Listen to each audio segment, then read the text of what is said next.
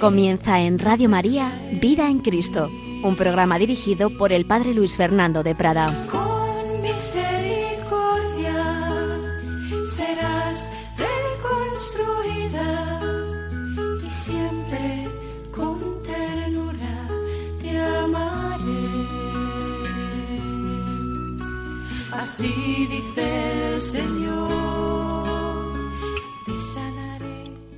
Cordialísimo saludo, muy querida familia de Radio María.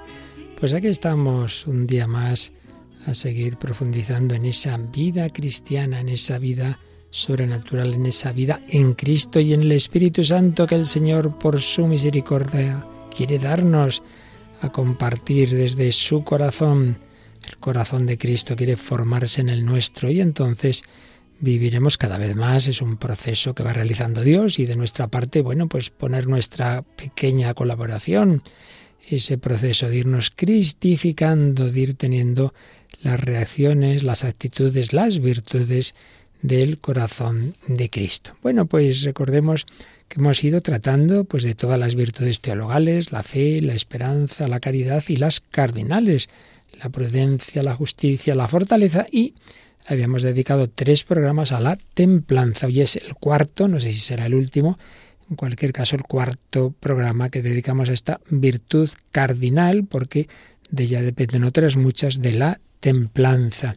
Vimos lo que significa la templanza, como la entendían los filósofos griegos, Santo Tomás de Aquino, teólogos actuales, el catecismo de la Iglesia Católica, como en definitiva consiste en que el ser humano que tiene todas esas dimensiones en su vida, es cuerpo, es espíritu, tiene dimensiones sensibles, instintivas, pero tiene también, tenemos también un espíritu, una razón, una inteligencia, una voluntad libre que está llamado a gobernar todo nuestro ser. Todas las dimensiones del hombre son buenas, pero deben quedar integradas y regidas por la razón, y en el caso del cristiano la razón iluminada por la fe, en definitiva por el Espíritu Santo. La templanza no es reprimir sin más, no es yo no quiero sentir, yo no quiero esto, lo otro, sino mm, gobernar, que no, que no tenga el dominio de nuestra vida, pues el instinto ciego, lo que me apetece, esto que tantas veces dicen sobre todo los adolescentes, ¿verdad? Bueno, ya casi todo el mundo es adolescente en nuestro mundo. No me apetece, hombre, hay que mm, guiarse en la vida no simplemente por lo que ahora me apetece o me deja de apetecer. La templanza. Y es que en nosotros hay lo que los clásicos llamaban los apetitos sensibles, hay una apetencia que responde ciertamente al plan de Dios, una apetencia hacia bienes sensibles que al hombre le atraen y también una lucha contra las dificultades de cara a conseguir los bienes difíciles. Lo primero es objeto del apetito concupiscible en el sentido de deseo, deseo de bienes agradables, y lo segundo del apetito irascible. Hay que saber luchar, hay que no quedarse ahí pues parado cuando uno tiene que conseguir un bien importante, pues a veces hay que luchar contra las dificultades y ahí está la virtud de la fortaleza. Pero estamos con la virtud de la templanza que modera, que gobierna, que rige ese apetito sensitivo. No es simplemente eh, reprimir, mucho menos negar, mucho menos considerar malo, no, no, no, no. El hombre está bien hecho y todas sus tendencias en sí mismas son buenas, pero hay que saber gobernar todo ello. Y por eso eh, se habla de esta virtud que modera el apetito sensitivo, que es la templanza. La templanza. Bien, veíamos que a su vez dentro de la templanza, mm, sobre todo, se distinguen tres, tres virtudes. La castidad, que es la templanza, en cuanto modera, integra los deseos y actos de tipo sexual, la castidad, la abstinencia, que tiene por materia los placeres de la comida, y necesitamos alimentarnos, Entonces, pues nos atrae comer, eso está muy bien, pero el problema es que eso se puede fácilmente desordenar y caemos en la gula. También estamos atraídos a la complementación afectiva y sexual y a transmitir la vida. Eso es bueno, pero debe ser moderado por la castidad. Castidad, abstinencia y sobriedad. Es parecida a la abstinencia, pero relativa a las bebidas. Es bueno, naturalmente, el beber, no tiene tampoco nada de malo el que uno pueda tomar una bebida como el vino, de la que habla la Sagrada Escritura, que Jesús convirtió el agua en vino en cana, pero con esa sobriedad, es decir, con esa moderación, no de forma que a uno le haga ya un daño, que, que pierda su razón o al menos quede afectada ese gobierno de uno mismo que siempre estamos llamados a tener. Abstinencia, sobriedad, castidad. De todo esto hablábamos en días pasados. Y luego habíamos comenzado a hablar de otras virtudes relacionadas. No son estrictamente hablando parte de la templanza, pero tienen que ver, tienen que ver. Y habíamos hablado de algunas de ellas, y en concreto de la mansedumbre, de la clemencia, pero nos quedaba por hablar de la humildad, de la estudiosidad, de la modestia, de la eutrapelia, y también vamos a decir una palabra sobre la simplicidad y otras virtudes. Primero lo decimos de una manera rápida, sintética y luego profundizamos un poquito. La humildad, la humildad, y la materia de esta virtud es la propia excelencia. Eh, todos tenemos una excelencia que Dios nos ha dado, una dignidad, eso está muy bien, reconocerlo está muy bien. Entonces el recto, el recto apetito de la propia excelencia que implica el conocimiento objetivo de uno mismo y de su posición en la escala de los seres, que nunca es la primera, evidentemente. Siempre es una posición subalterna, puesto que Dios es el, el sumum de, de, todo eh, lo que existe, pues la humildad, enseguida lo explicamos. Habíamos dicho ya algo sobre la mansedumbre que modera el apetito interior de, de, la pasión de la ira, no dejarse llevar de la ira, aunque uno pueda tener motivos para enfadarse, etcétera, pero que eso no, no, no nos descontrole, ¿verdad?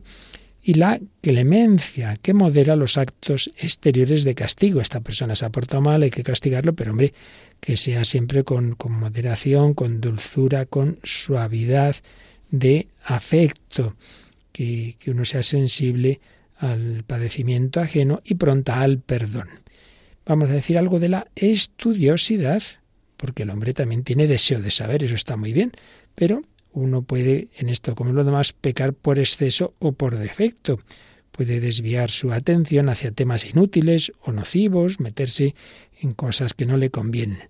La modestia, que modera los movimientos corporales para que sean armónicos y acordes también a la naturaleza racional del ser humano.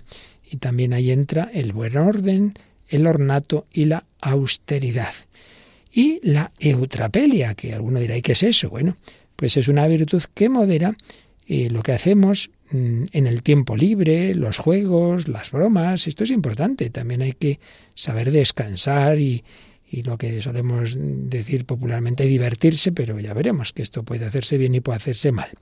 Y finalmente, hablan los autores clásicos de la simplicidad y virtudes semejantes, la moderación referida a las cosas exteriores, la simplicidad y la parquedad, por la que no se necesitan cosas superfluas, lujosas, se es modesto también en la vestimenta y adornos. Bueno, pues vamos a profundizar un poquito, un poquito, cada, cada una de estas virtudes nos llevaría muy lejos, pero recordad que estábamos comentando un trabajo de hace ya bastantes años, pero que sigue teniendo claro estas cosas, no cambian las virtudes o las mismas ahora ya hace 100 años, de un teólogo dominico que en una obra en colaboración entre diversos teólogos nos habla de la moral y concretamente el padre Lafeter que nos hablaba de la templanza. Bueno, pues vamos a hablar un poquito, en primer lugar, de la humildad. La humildad, eh, que no se refiere a, pasiones que afectan al cuerpo, como pueda ser la ira, como pueda ser eh, el deseo de comer, de beber, como pueda ser la lujuria, no. Aquí es algo más bien del espíritu, pero también el espíritu puede tener un deseo desmedido, un deseo desmedido, no solo de comer y de beber, sino también hay deseos desmedidos en el espíritu, de engrandecerse, y también ahí uno tiene que tener esa moderación. La humildad, una actitud del alma, un juicio sobre nosotros mismos que sea objetivo, desde la realidad, desde la verdad, desde Dios. Esto no significa la humildad que uno niegue lo que ha recibido, pero debe, en primer lugar, pues eso, mm, aceptar que lo ha recibido, que uno no tiene lo que tiene porque sí, sino porque lo ha recibido de Dios, porque lo ha recibido a, través de su familia, de tantas personas que nos han ayudado a nuestra formación, que tenemos tal salud porque nos han cuidado de pequeños, etcétera, etcétera. Reconocimiento de los dones naturales o sobrenaturales que Dios nos ha otorgado. No se trata de negarlos. Una vez más, como lo hemos dicho en todos estos programas sobre la templanza, aquí no se trata de una represión, de una negación, no, no, se trata de la verdad. La humildad es la verdad, decía Santa Teresa, y la verdad es que somos muy poquita cosa, añadía también ella, pero, pero lo que somos, que es bueno, lo hemos recibido de Dios. Por tanto, esta virtud nos ayuda a vernos desde Dios, a aceptar, aceptar el juicio de los demás, sin ponernos nerviosos, se pueden equivocar, suelen equivocarse a veces de más, a veces de menos. Bueno, si es que lo que yo soy, yo dejo de ser es, Dios el que lo sabe, ¿no? no los demás, ni siquiera yo mismo. Y por eso no significa que si una persona es humilde y le piden desempeñar una tarea importante, de decir, no, no, no, no, no, no, que yo no sirvo para nada. No, hombre, no, no es eso. Te piden que ayudes en, la parroquia o te dan no sé qué cargo en un, en un movimiento o uno, un sacerdote, pues lo, lo hacen párroco o lo hacen obispo. Ay, no, no, no, que yo, yo soy muy humilde y yo no. Pues, pues si, si, si te piden eso, pues la humildad no significa que uno niegue, eh, diga que yo no valgo, si, si Dios es el que capacita, si Dios es el que da los dones. Lo que significa es eso, que siempre uno tiene que ser consciente de lo que ha recibido, esa frase que ya citábamos de San Pablo, ¿qué tienes que no hayas recibido? Qué importante es esto, ¿qué tienes que no hayas recibido? No, no, no, no, yo me he conseguido la vida por mí mismo, con mi trabajo, claro, con tu trabajo. Si tu trabajo habrá sido con tu salud, ¿no? Eso también te has dado a ti mismo, tu cuerpo, tu alma, ¿no? Todo lo que tú sabes te lo has dado tú a ti mismo. Me parece a mí que no. La humildad. No se trata de ponerse, dice el padre Lafeter, no se trata de ponerse obstinadamente en la cola de la columna, cuando tal vez se nos espera para ser conductores de la columna. ¿no? Pues si tenemos que ir delante, vamos delante, pero siempre con esa conciencia de que lo que podemos hacer lo hemos recibido, prácticamente todo en la vida lo hemos recibido y desde luego en último término de Dios. Por el mero hecho de ser una virtud, la humildad no puede ser destructora, no es negarme, no es negar lo que yo he recibido, no puede separarse de la magnanimidad una persona humilde, tantos santos muy humildes, y sin embargo han afrontado obras inmensas, se han metido en unos líos, pero bueno, si esta persona dice que, que ya es muy pobrecita y se mete en esto, bueno, pero se mete en esto porque confía en Dios. Y, y si Dios me pide que haga esto, pues yo me meto ahí, ya está. Él sabrá. Por tanto, humildad no es contrario a magnanimidad, ánimo grande para emprender grandes obras. San Francisco Javier era muy consciente de su debilidad, de, que todo lo había recibido de Dios, de, de, lo que había recibido de San Ignacio de Loyola, y sin embargo, menudo lío se mete, yéndose a las misiones, él solo en tantas ocasiones, pasándolo mal. Bueno, magnánimo y humilde. Hay falsas humildades, que en realidad son debilidad y pusilanimidad, y hay otras que son puro orgullo y vanidad. Y muchas veces en esto hay engaños. No, no, yo, es que no, esto no, no sirvo para ello. Parece humildad y en el fondo es que uno no quiere quedar mal, porque a lo mejor si hago tal cosa no lo hago todo lo bien que yo esperaba, entonces se van a reír de mí. Mira tú, en el fondo es vanidad. La humildad nos lleva a un desinterés total de nuestra propia persona, de nuestra condición, de la estima de los demás. Mira, que digan o que dejen de decir. Absoluta libertad de ánimo. Soy lo que soy ante Dios. Mi público es Dios, no los demás. No vivir para la pasarela, no, Señor, vivir de cara al Señor y hacer lo que me pida, sea pequeño, sea grande, hay que barrer, pues aquí barremos tan tranquilos, que hay que predicar, pues también predicamos lo que el Señor nos pida. Es una virtud del alma que siempre tiene que luchar contra el orgullo, la soberbia y situarnos en el verdadero lugar que tenemos delante de Dios. Solo Él es grande, solo tú, Señor, solo tú. Altísimo Jesucristo, la humildad a la que se opone la soberbia. La soberbia no solo es, digamos, el primer pecado capital, sino en realidad el pecado capital de los pecados capitales. Es el que está detrás de todos ellos. La soberbia es peor que la vanidad. La vanidad que significa en realidad vaciedad, en la nada, es más, más superficial, es más tonta, es bueno, pues eso que me digan, que me dejen de decir, pero uno puede no ser vanidoso externamente, no importarle mucho lo que digan los demás y sin embargo por dentro ser muy soberbio, juzgar interiormente y pensar aquí la gente no se entera, son todos medio tontos, soy yo aquí. Y también soberbia espiritual, ¿verdad? Que aparece tanto en los evangelios, en luchas que Jesús tenía con personalidades así soberbias que se creían ya justas y buenas, lo que refleja la famosa parábola del fariseo y el publicano. Te doy gracias, Señor, porque no soy como ese publicano. Yo rezo, yo ayuno, yo doy el diezmo. Se lo creía internamente, a lo mejor por fuera no se le notaba. La soberbia.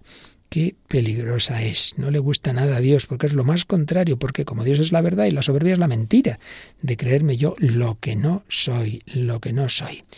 La humildad, el reconocimiento de que nada somos ante Dios, que nada somos por nosotros mismos, pero todo lo somos por Dios porque lo hemos recibido de Él. Es verdad, debemos estimarnos a nosotros mismos, la autoestima verdadera.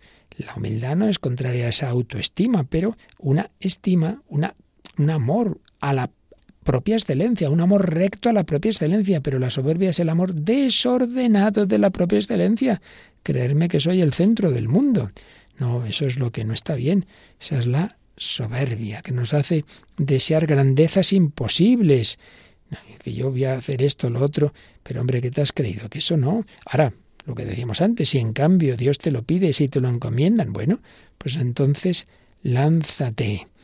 El peligro de la soberbia es que el hombre se pone en el lugar de Dios. Ese es el. Realmente esa es la esencia del pecado original. ¿eh? Señala el padre Lafeter con mucha razón que dentro del misterio que hay de todas esas eh, verdades y, realidades de, los inicios de, de, la humanidad, pero hay una cosa que está clara, y es que el primer pecado del hombre no pudo ser de gula, de lujuria, no pudo ser de nada carnal, porque el hombre, que sabemos por la doctrina católica, estaba bien en ese momento armonizado, estaba todo integrado no tenía una rebelión como tenemos nosotros tantas veces de nuestro cuerpo. No, no, no. Por tanto, ese primer pecado tuvo que ser espiritual, de soberbia. Seréis como Dios, seréis como Dios. El hombre que pretende igualarse a Dios, que reniega de su dependencia. ¿Qué actual es esto? Yo no quiero depender de nadie. Eh, comer el árbol de la ciencia del bien y del mal es mucho más que comer una fruta. Eh. Muchas veces la gente se ríe de esta cosa y no se da cuenta de que tiene una profundidad teológica tremenda esos relatos del Génesis. Comer esa fruta significa que el hombre es el que dice lo que es bueno y lo que es malo. Hemos decidido que el aborto es bueno, pues ya está. El hombre se pone por encima de, de la creación, de la naturaleza, que tú no has hecho la vida, que él ha recibido. Dios sabe cómo debemos actuar, porque Dios es el que ha creado el mundo. El hombre, por la soberbia, reniega de, ese creador, se, se pone en el centro del mundo. Es como un espejo que quisiera volverse de espaldas a la luz para ser él la fuente de la luz. Pues no, no, el espejo no es fuente de la luz, el espejo refleja la luz que recibe. El hombre recibe la luz, el ser, la virtud, todo, la gracia, lo recibe de Dios. Si tú pretendes ser la fuente, pues acabas como, como pasó con el pecado original o el pecado de los ángeles que se convirtieron a sí mismos en demonios por no querer vivir desde Dios, por pretender vivir desde su propia autosuficiencia, desde su propia naturaleza, como si esa naturaleza fuera el origen de todo. Así pues, humildad muy, muy, muy importante es como el fundamento, son como los cimientos del edificio de la vida espiritual. Sobre la humildad, luego va la fe, que ya es el fundamento positivo. La humildad es, digamos, el fundamento negativo, no apoyarme en mi, en mi autosuficiencia. La fe, apoyarme en Dios, la esperanza, esperar y confiar en recibir de Él la gracia que necesito y el amor. Amor a Dios, amor al prójimo. Y en cambio la soberbia es la raíz de todo pecado, tanto en cada uno de nosotros en particular como en la humanidad en su conjunto. humildad. Jesús, manso y humilde de corazón, haz nuestro corazón semejante al tuyo. Bueno, necesitamos que el Señor actúe en nosotros, necesitamos que sea Él quien obre con su gracia, quien nos santifique, porque nosotros enseguida caemos en una cosa o en otra. Pero vamos a pedírselo al Señor. Señor, confío en ti, tú todo lo quieres hacer. Ayúdame, Virgen María, a ser humilde para recibir, para acoger la gracia de Dios.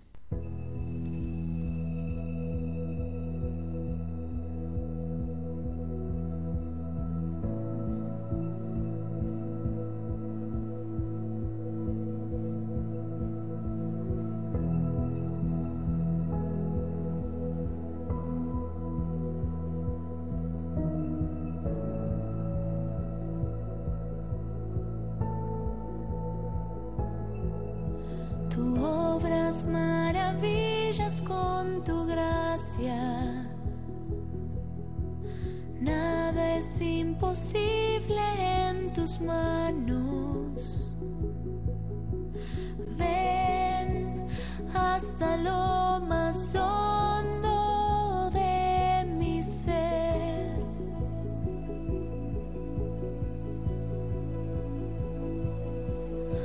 Tu obra es maravillas con tu gracia. Nada es imposible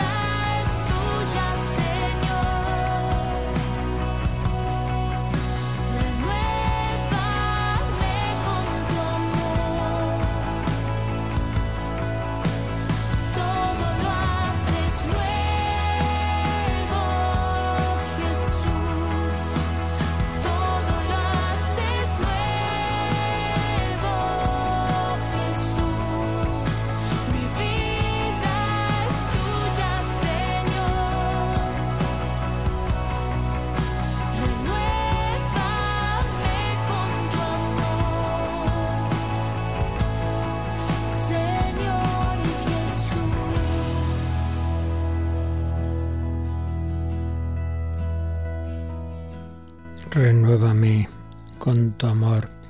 Todo lo haces nuevo, Señor.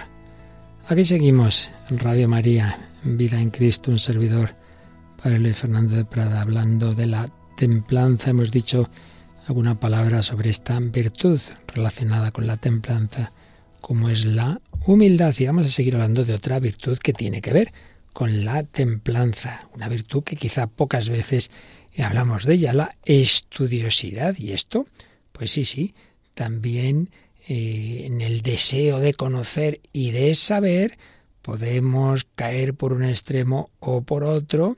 Y por eso hay una virtud que regula, que nos ayuda a encontrar el justo medio, como pasa en todas las virtudes morales y cardinales, se puede pecar por exceso o por defecto.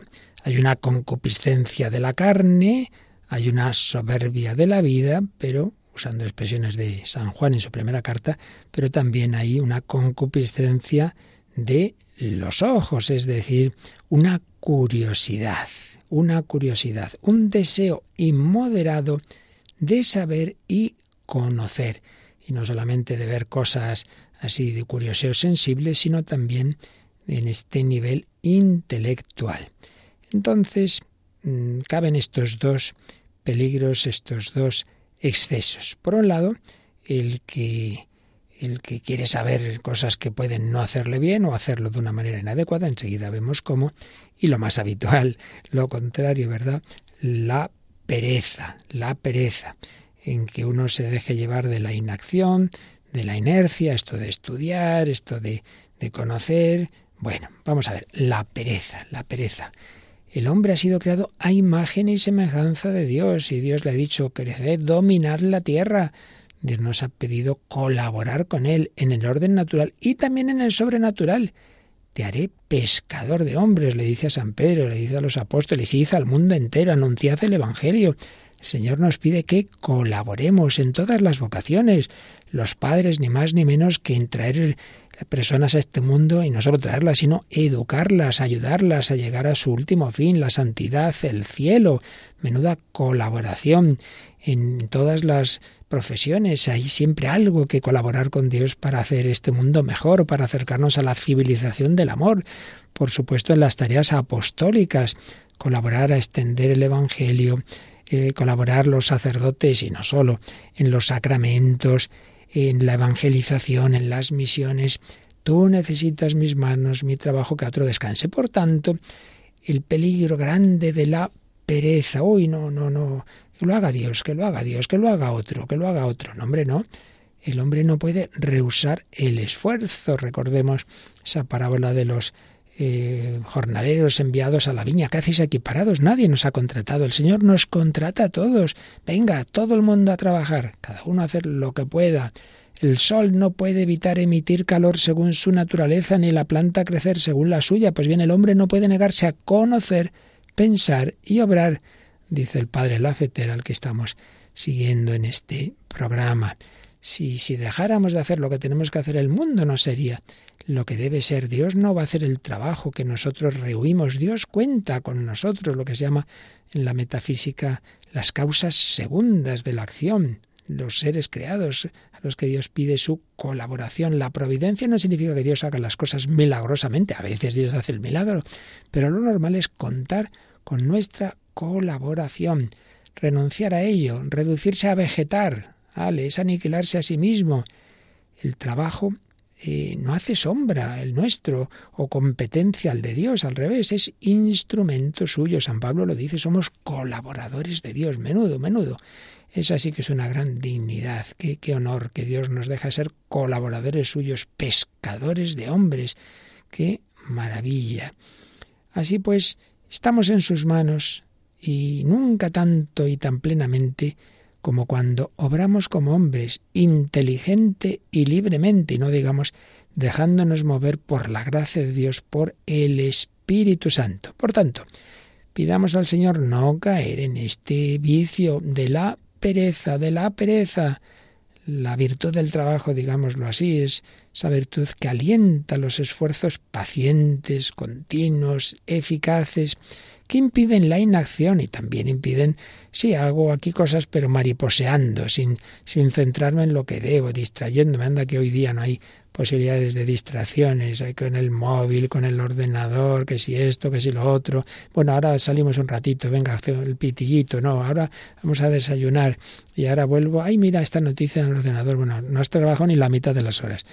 Peligros de la pereza. Pero ojo, en todas estas dimensiones, en todas estas virtudes, cabe el pecado por defecto, en este caso la pereza, y por exceso. Y es que hay una curiosidad, hay un deseo de saber que puede no ser bueno. Hay una curiosidad legítima, deseable, en la que un educador, un buen educador, procura despertar en sus discípulos el interés, la atención a las cosas del mundo y de Dios, el deseo de penetrar los misterios. Eso está muy bien, eso está muy bien. Pero curiosidad, más bien, es una palabra que, evoca eh, indiscreción. El conocimiento de la verdad en sí mismo es bueno. La inteligencia en su campo, los sentidos en el suyo, están hechos para ese conocimiento. Un conocimiento que siempre implica un gozo legítimo. ¿eh? Porque todo deseo del hombre, todo apetito, cuando se colma, provoca satisfacción. Tengo hambre, tengo sed, como bebo, que a gusto. Bueno, pues también, eureka, he descubierto esto, he entendido esto. Personas que, que estudian con gusto, pues cuando van entendiendo las cosas, cuando van sabiendo, se disfruta, claro que sí.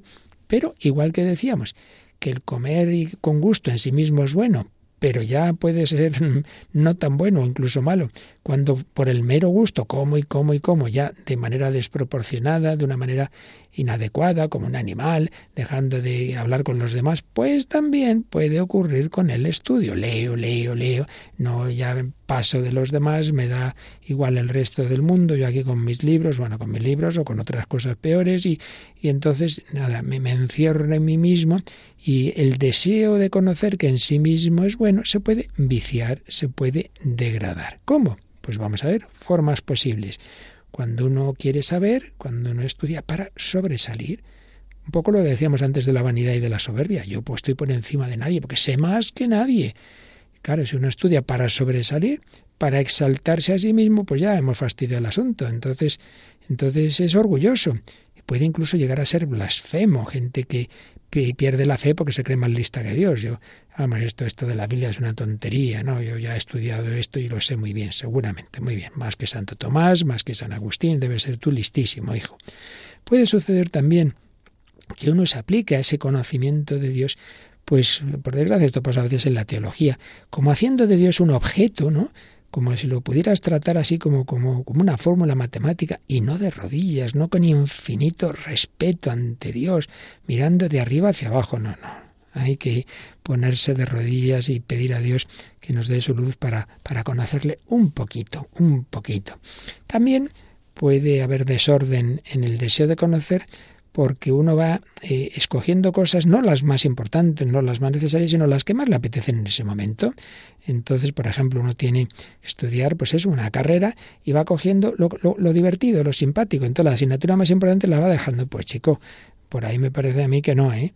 que no vas a acabar bien la carrera y no vas a formarte bien. A veces vamos a lo agradable y no a lo útil. O uno mm, a lo mejor se puede meter en unos estudios que, son superiores a tu capacidad, hombre. Hay que, hay que ser humilde también y realista, decir, mira, cada uno valemos para lo que valemos. Si, si, bueno, yo mismo, que a mí esto de la, la, parte plástica no se me da nada, si yo me metiera a pintor, bueno, menudo desastre, que no tengo ni idea, ¿no? No, no, esto, a mí los dibujos no. Pues, pues, pues otro que se mete a músico, pero hijo, si tienes un oído enfrente del otro, o uno que no tiene pues mucha capacidad matemática y se coge la ingeniería más difícil, que no, hombre, que no, que hay que, que hay que adaptarse a lo que uno puede, si no, pues ese riesgo de engañarse, de, de entender las cosas al revés, de no reconocer los propios límites. Otros posibles defectos, pues lo que decíamos antes, de no centrarse en lo que uno tiene que estudiar, distraerse con todo lo que pasa, empezar y acabar, de perdona, empezar y no acabar. Esto nos pasa muchas veces, si uno tiene siete libros empezados, no acaba ninguno, hijo, es casi, es casi no se profundiza, un mariposeo de aquí para allá. Y, y, también esto se ha dado mucho, bueno, siempre en realidad, quizá más en otros tiempos, ir buscando al, al maestro de moda, oh, es que yo soy discípulo de no sé quién, simplemente, aunque sea un falso maestro, porque tiene fama este hombre y tal y que cual. Ay, como veis, no solo en la comida, no solo en la bebida, no solo en las diversiones más carnales, no, no, no. También en el espíritu podemos pecar, podemos caer en la intemperancia. Venga, vamos a pedírselo al Señor que nuestros deseos estén ordenados. Los, son buenos, los deseos los ha puesto Dios, pero, pero eso, necesitamos esa virtud de la templanza para que sean deseos que nos acerquen humildemente a la verdad, al amor, que, que, que, realmente no me separen de mi último fin y que yo colabore, que yo colabore con Dios en beneficio de todos, sino para que yo sepa mucho, para ser más importante que nadie. Señor, ayúdame, mm, dirige mi corazón para desear el bien, la verdad y la belleza.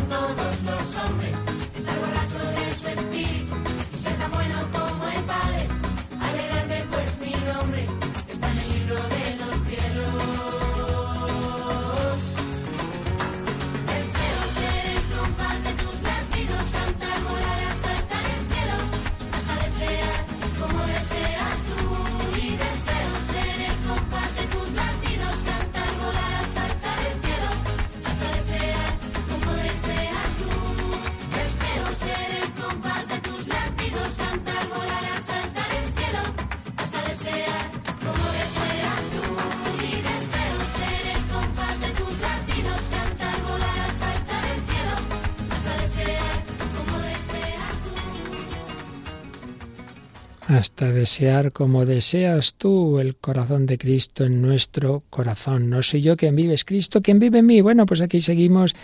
Radio María, vida en Cristo, vida en el Espíritu Santo, vida según las virtudes. Estamos hablando de la virtud de la templanza y las que están relacionadas con ella. Acabamos de decir algo sobre la estudiosidad.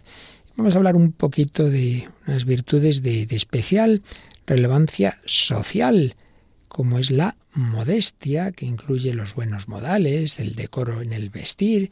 Es verdad que en este terreno es, algo pues que tiene un componente relativo a cada cultura, es cierto. Esto de los buenos modales es importante, ¿no? Pues guardar una medida que exprese lo que soy, lo que los demás son para mí y nuestras mutuas relaciones. Y es cierto que en esto se puede caer y, en, en, sobre todo en algunas épocas ha caído mucho en, muchos formalismos cabe una hipocresía, un, unos muy educados, unos modales muy así, en cuanto te das la vuelta, puñalada trapera, ciertamente. Pero tampoco hay que caer en el otro extremo, no, aquí yo soy sincero, digo las cosas como me da la gana y, no, yo saludo igual y visto igual en cualquier sitio, hombre, pues no, no es lo más adecuado. ¿eh? Por tanto, dentro de que no es fácil, no es fácil el decir en cada caso lo que hay que hacer, pero sí que vemos que hay extremos en esto, ¿no? Eh, de- desde, desde una hipocresía, desde un puro formalismo, a todo lo contrario, pues hombre, ahí, ahí vemos los extremos y hay que pedir esa luz, ese discernimiento, esa justa medida de, de actuar pues de una manera eh, amable y que refleje también en esos detalles que no son lo esencial, pero que reflejen la manera de hablar, de en los gestos y en el vestir, pues lo que uno lleva dentro. Repetimos que depende esto bastante de, épocas, de culturas, pero siempre, siempre hay que decir que, que, el vestido hermoso, escogido con gusto, que sienta bien, pone en la sociedad humana, dice el padre Lafiter, esa variedad, esa belleza que a fin de cuentas el Creador ha derramado en el mundo. Ve uno la naturaleza, ve pues tantas preciosidades. Bueno, pues la elegancia sana es descanso de los ojos, es virtud porque conserva la medida. Y, es lógico, por otro lado, pues según las circunstancias, no, no va a ir uno vestido igual, está ahí cavando en, en, el jardín a cuando va a una fiesta, cuando va a la Santa Misa o se va a una tienda con el Papa. Pues hombre, son cosas de sentido común. Ahora bien, entre la grosería, ir de cualquier manera, y el otro extremo, que también hay que tener cuidado, ¿no? Pues distinguirse demasiado, vamos, más y más, en unos trajes, una cosa, vamos, que ya se ve que son de la super hipermarca, que esto cuesta muchísimo, o peor todavía, la coquetería necia, incluso sensual, atraer sobre sí las miradas de todos, incluso excitar al otro, no sé, hombre, entre elegancia, educación y coquetería y, no digamos sensualidad, etcétera, pues hay, hay, hay, hay diferencias, ¿verdad? En fin, tampoco aquí podemos precisar mucho más, pero quede apuntado que la templanza también, también afecta a estas dimensiones externas. Pero vamos a decir con un poquito más de detalle algo de una virtud que yo creo que pocas veces se habla de ella. Y la verdad es que cuando hace ya años descubrí esta virtud de la que habla Santo Tomás de Aquino, que tiene cosas maravillosas que ignorantemente tantas veces despreciamos de los autores antiguos, y vi en concreto en este autor que estamos recibiendo el padre Lafeter, pues cómo sintetizaba esa enseñanza del, del doctor eh, común que llamamos Santo Tomás, me pareció una auténtica joya. La eutrapelia. Hay una anécdota que le, hemos oído contar varias veces a Monseñor Munilla en, aquí en Antena, de que se dice, bueno, son anécdotas de estas que cuentan los, los padres, los santos padres de los primeros siglos de la Iglesia, que probablemente no tenga mucha historicidad, pero bueno, lo importante es la enseñanza de que pues llegaron unos que se sorprendieron, incluso se escandalizaron, porque vieron a San Juan Evangelista, pues eh, jugando ahí con, haciendo nada, pero como diríamos perdiendo el tiempo en unos juegos. Y digo, pero bueno, ¿cómo es posible? Pero, pero bueno, siempre, pero siempre hay que estar trabajando y hay que estar evangelizando, no sé qué, no sé cuántos. Entonces, San Juan Evangelista vio que uno llevaba un arco, un arco de flechas, y entonces le dijo, le dijo el santo, ¿tú podrías estar tensando constantemente el arco? O sea, tener siempre, siempre la cuerda súper tensa. Dice, hombre, no, siempre no, se rompería el arco. Dice, pues eso mismo sucede al alma. Si se mantiene siempre en la misma tensión, en la vida es necesario cierto reposo. Bueno, más allá de la anécdota, pues seguramente no histórica, lo que sí que es histórico y recoge el Evangelio, es que Jesús a sus apóstoles les dijo en una ocasión, venid conmigo, vamos a un lugar tranquilo y apartado a descansar un poco, porque dice el Evangelio, no les dejaban ni comer. También Jesús nos dice, venid a mí todos los que estáis cansados y agobiados, y yo os daré descanso. En la vida es necesario un cierto reposo. Es verdad, es verdad que hay un sentido de vacaciones, la palabra vacacio, pues tiene que ver con la palabra vacío. Entonces, claro, si entendemos vacaciones en el sentido del dolce farniente, no hacer nada de nada, y la vaciedad, y, hombre, en ese sentido nunca.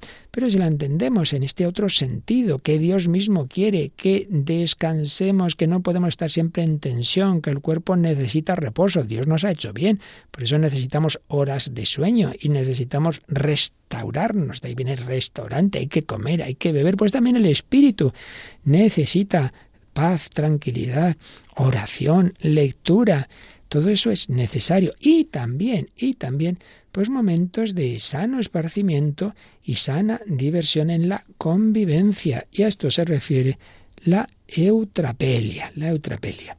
pero insistamos primero en cómo eh, la templanza es dominio, en definitiva, para un mejor rendimiento. Verdaderamente el trabajo no rinde si el hombre se empeña en mantenerse en un esfuerzo constante. Yo esto lo he visto muchas veces en, en jóvenes que, que, quieren sacar todo súper bien en los estudios y entonces estudian tanto, tanto, tanto, tanto, que llega un momento que se pasan de rosca y ya no rinden. Yo, te, yo he conocido, yo recuerdo compañeros de, de estudio que, que, les pasó esto, que en un momento dado pues tuvieron que parar los estudios estoy hablando de la época universitaria, antes de irme al seminario, porque claro, es que, es que si uno fuerza la máquina, si uno duerme poquísimo, si uno está siempre estudiando, no, hombre, no, son necesarios, bueno, y el peligro grande de los opositores, ¿verdad? Tienen que tener una disciplina grande, porque estén, como estén constantemente, constantemente estudiando, estudiando y sin descansos, bueno, acaban mal, y de hecho, y de hecho hay casos, personas que han acabado psicológicamente muy mal. Entonces, son necesarios los descansos. Y con razón llamamos, y en, en, los colegios, ¿verdad? Es la hora del recreo, pero es curioso que en las órdenes religiosas, y concretamente en los monasterios contemplativos, está esa palabra recreación. Tenemos ahora recreación y eso es casi tan sagrado como el tiempo de oración. Se lo digan a Santa Teresa de Jesús, se lo digan a tantos santos fundadores que precisamente porque la vida de esos monasterios es dura, es intensa, es necesario también ese descanso, esa recreación. Y ahí en la recreación no, no es momento de consideraciones muy profundas, sino bueno, pues se habla y se dicen eh, que se cuentan anécdotas, se pueden contar chistes, pues hombre, normal. Por eso esta virtud, esta virtud. Los recreos son para rehacerse, no para deshacerse. Claro, si uno entiende esto como el mundo de hoy, las vacaciones son para la evasión y al final acabas peor de cómo empezaste las vacaciones porque te has metido en no sé cuántos líos y luego encima cosas que te degradan, que he bebido. Hombre, no, no, evidentemente no estamos hablando de eso. No, no, nada de eso. Pero ojo, que a veces está ese peligro, esa tentación que se ha dado y se da en la vida espiritual y en la vida religiosa. Ha habido épocas de un corte, digamos, jansenista y rigorista en la que se veía mal todo tipo de descanso, de relajación, de relajación en este sentido, claro, una relajación mala, por supuesto, de no vivir las reglas a fondo, pero en este otro sentido, como si no cupiera nunca un momento de, de unas bromas, de no, no, eso, eso no es así.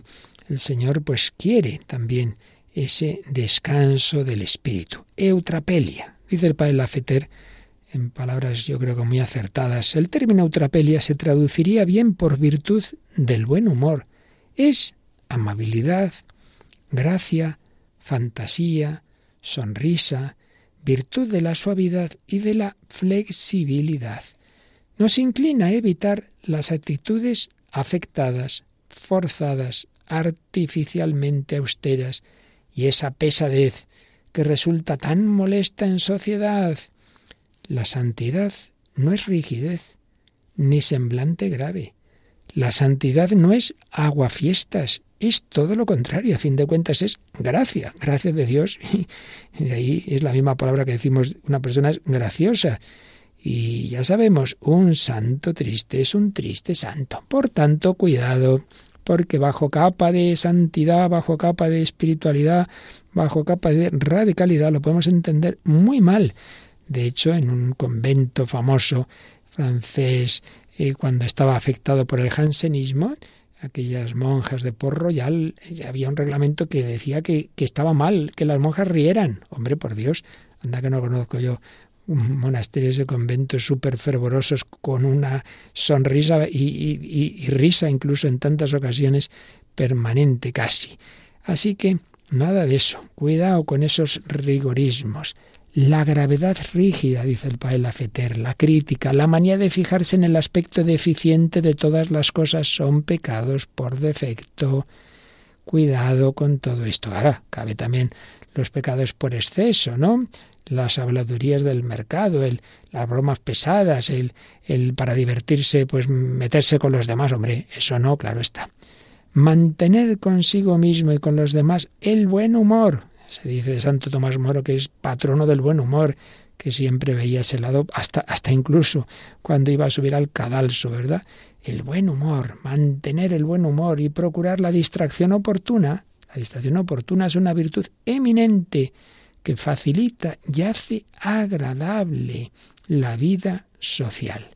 Muchas disensiones, muchas dificultades se han resuelto con unas palabras oportunas, dichas a tiempo, con una salida humorística, mediante una atmósfera cordialmente risueña. Así pues, eutrapelia, virtud de las diversiones, de los juegos, templanza de las distracciones y de los goces sanos. Pues así entendida es también, como deben ser todas las demás virtudes, una maravillosa expresión de la caridad. Qué bonito, ¿verdad? Como la vida cristiana es tan equilibrada, tan equilibrada.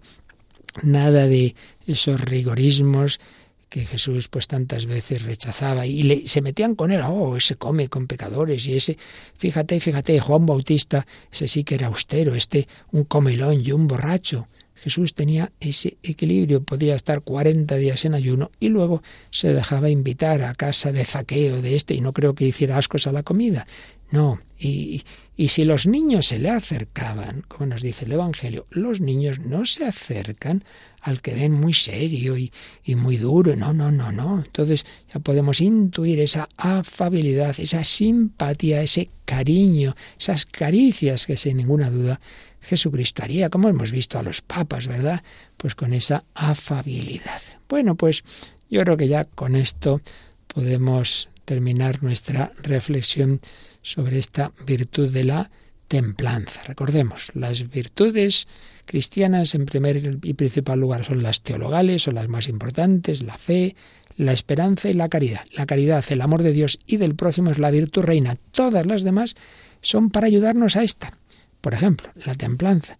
Si uno quiere amar a Dios y amar al prójimo y luego le paraliza la pereza, se deja llevar de lo que le apetece en todo momento, pues ya me dirás tú, cómo vas a hacer lo que tienes que hacer, cómo vas a amar a Dios y amar al prójimo, si, sí, sí, mis deseos son muy buenos, ¿verdad? Pero es que suena el despertador, uy, uy, uy, no voy a misa, uy, uy, uy, no voy a ayudar, no voy a visitar a mi abuelita, claro, es que sin templanza uno no hace nada, sin fortaleza no hace nada que cueste.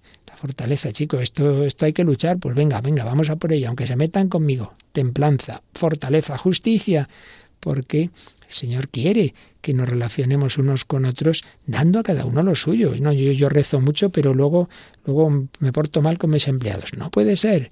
La justicia y la prudencia que ilumina nuestro entendimiento en tantas decisiones que tenemos que tomar que no es tan fácil saber qué tengo que hacer, hacerlo a la luz de Dios y pidiendo consejo humildemente y valorando pros y contras como explicamos en su día. Prudencia, justicia, fortaleza y templanza al servicio de la caridad que es la virtud reina, pero que tiene ese fundamento negativo que decíamos antes, que es la humildad. Yo no me apoyo en mis fuerzas, me apoyo en el Señor. El fundamento positivo que es la fe, yo me fío de Dios, Él es el que da ese sentido global a mi vida y la fe que se convierte en esperanza, porque si yo creo en Dios, pues creo en lo que Él me ha dicho, lo que Él me ha prometido. Él me ha prometido estar con Él eternamente si voy precisamente acogiendo la gracia que Él me da para ir haciendo su voluntad. Él es fiel a sus promesas, la esperanza, el deseo confiado de alcanzar la vida eterna, deseo de Dios y confianza en que con su gracia esto, que humanamente es imposible, con la gracia de Dios es posible. Sí, sí, todo lo puedo en aquel que me conforta. Pues así terminamos estas reflexiones sobre las virtudes teologales y cardinales. Le pedimos al Señor que realmente Él, Él haga esta maravilla en nosotros, su espíritu, que su espíritu nos santifique, que su espíritu haga que vivamos conforme al corazón de Cristo. Ven, Espíritu Santo, ven y transforma y haz nuestro corazón semejante al de Cristo.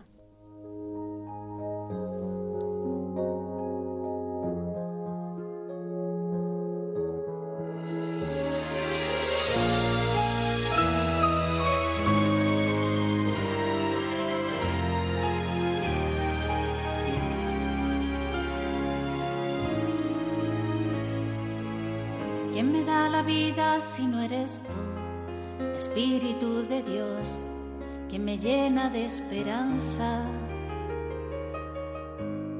¿Quién guía mis pasos, quien alivia en el cansancio, quien impulsa el corazón si no eres tú. Eres la brisa suave y la fuerza del mar. Quien dentro de mí misma me hace clamar, me hace gritar. Espíritu de Dios, consuelo y amor, susurro y fortaleza, luz y certeza, recuérdame el amor de mi Creador, a su criatura pequeña.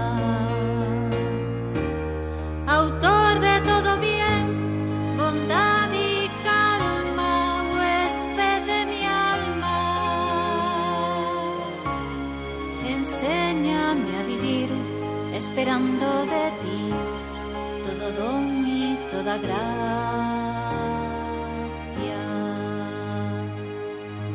¿Quién me da la vida si no eres tú, Espíritu de Dios? Eres creador de ilusiones. Quien conforta y da luz, quien da sentido a la cruz, quien sana el corazón si no eres tú. Eres la promesa esperada. Haces vida la palabra. Por ti florece el amor. por ti crece la creación. Espíritu de Dios, consuelo y amor, susurro y fortaleza, luz y certeza, recuérdame el amor de mi Creador, a su criatura pequeña. Autor de todo bien, bondad y calma, huésped de mi alma. Enséñame a vivir esperando de ti todo don toda gracia.